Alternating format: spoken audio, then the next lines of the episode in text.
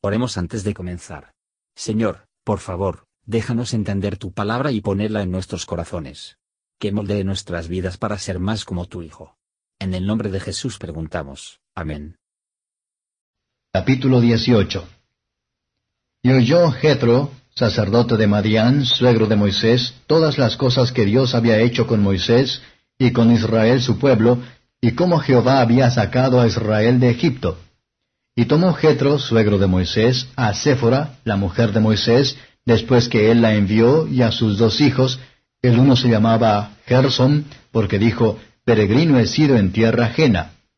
Y el otro se llamaba Eliezer, porque dijo, El Dios de mi padre me ayudó y me libró del cuchillo de Faraón. Y Jetro, el suegro de Moisés, con sus hijos y su mujer, llegó a Moisés en el desierto donde tenía el campo junto al monte de Dios. Y dijo a Moisés, Yo tu suegro Jetro, vengo a ti con tu mujer y sus dos hijos con ella. Y Moisés salió a recibir a su suegro, e inclinóse y besólo. Y preguntáronse el uno al otro cómo estaban, y vinieron a la tienda. Y Moisés contó a su suegro todas las cosas que Jehová había hecho a Faraón y a los egipcios por amor de Israel, y todo el trabajo que habían pasado en el camino, y cómo los había librado Jehová. Y alegróse Jetro de todo el bien que Jehová había hecho a Israel, que lo había librado de mano de los egipcios. Y Jetro dijo, Bendito sea Jehová que os libró de mano de los egipcios y de la mano de Faraón, y que libró al pueblo de la mano de los egipcios.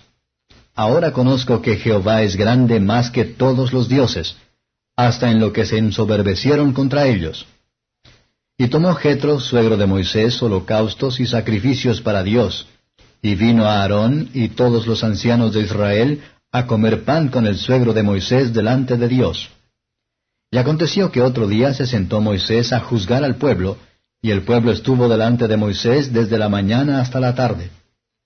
Y viendo el suegro de Moisés todo lo que él hacía con el pueblo, dijo, ¿Qué es esto que haces tú con el pueblo? ¿Por qué te sientas tú solo y todo el pueblo está delante de ti desde la mañana hasta la tarde? Y Moisés respondió a su suegro, porque el pueblo viene a mí para consultar a Dios. Cuando tienen negocios vienen a mí, y yo juzgo entre el uno y el otro, y declaro las ordenanzas de Dios y sus leyes. Entonces el suegro de Moisés le dijo, No haces bien, desfallecerás del todo, tú y también este pueblo que está contigo, porque el negocio es demasiado pesado para ti, no podrás hacerlo tú solo. Oye ahora mi voz, yo te aconsejaré, y Dios será contigo. Está tú por el pueblo delante de Dios, y somete tú los negocios a Dios. Y enseña a ellos las ordenanzas y las leyes, y muéstrales el camino por donde anden, y lo que han de hacer. Además, inquiere tú de entre todo el pueblo varones de virtud, temerosos de Dios, varones de verdad, que aborrezcan la avaricia, y constituirás a estos sobre ellos caporales sobre mil, sobre ciento, sobre cincuenta y sobre diez los cuales juzgarán al pueblo en todo tiempo, y será que todo negocio grave lo traerán a ti, y ellos juzgarán todo negocio pequeño.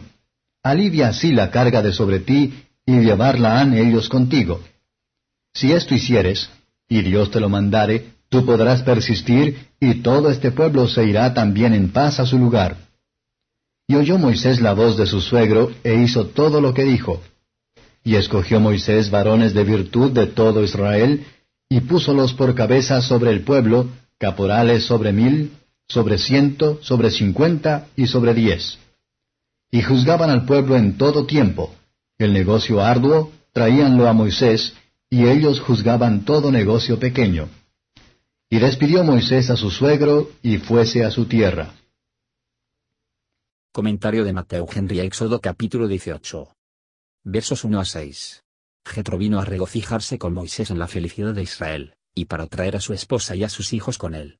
Moisés deben tener a su familia con él, que mientras él gobernó la iglesia de Dios, él podría ser un buen ejemplo en el gobierno de la familia. 1 Timoteo 3.2.5. Versos 7 a 12. Conversación relativa a las obras maravillosas de Dios es bueno, y edifica.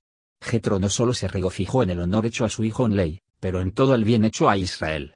Los luchadores por fuera más afectado, con los favores que Dios había mostrado a Israel, que muchos eran los que los recibió. Jetro le dio la gloria al Dios de Israel. Lo que tengamos la alegría de Dios debe tener la alabanza. Se unieron en un sacrificio de acción de gracias. Amistad mutua es santificado por la adoración conjunta. Es muy bueno para los parientes y amigos a participar en el sacrificio espiritual de oración y alabanza, como las que cumplen en Cristo. Esta era una fiesta templada, habían comido el pan, el maná.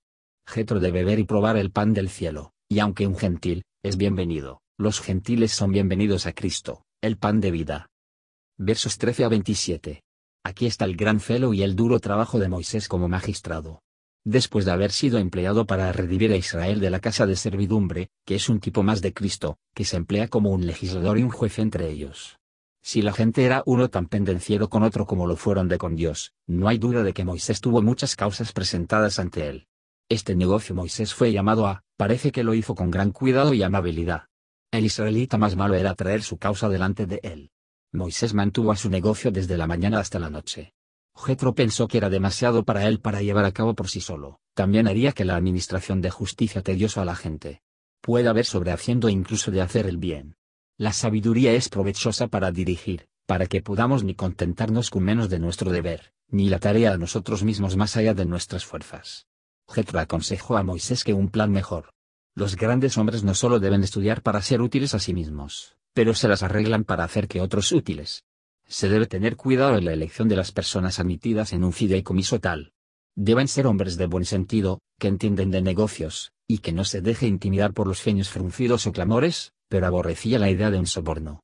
Los hombres de la piedad y de la religión, temerosos de Dios, que no se atreven a hacer una cosa base, aunque podrían hacerlo a escondidas y de forma segura. El temor de Dios será mejor fortificar al hombre contra las tentaciones de la injusticia. Moisés no despreció este consejo los que no son sabios, que se creen demasiado sabio para ser aconsejado. Gracias por escuchar y si te gustó esto, suscríbete y considera darle me gusta a mi página de Facebook y únete a mi grupo Jesús Answers Prayer.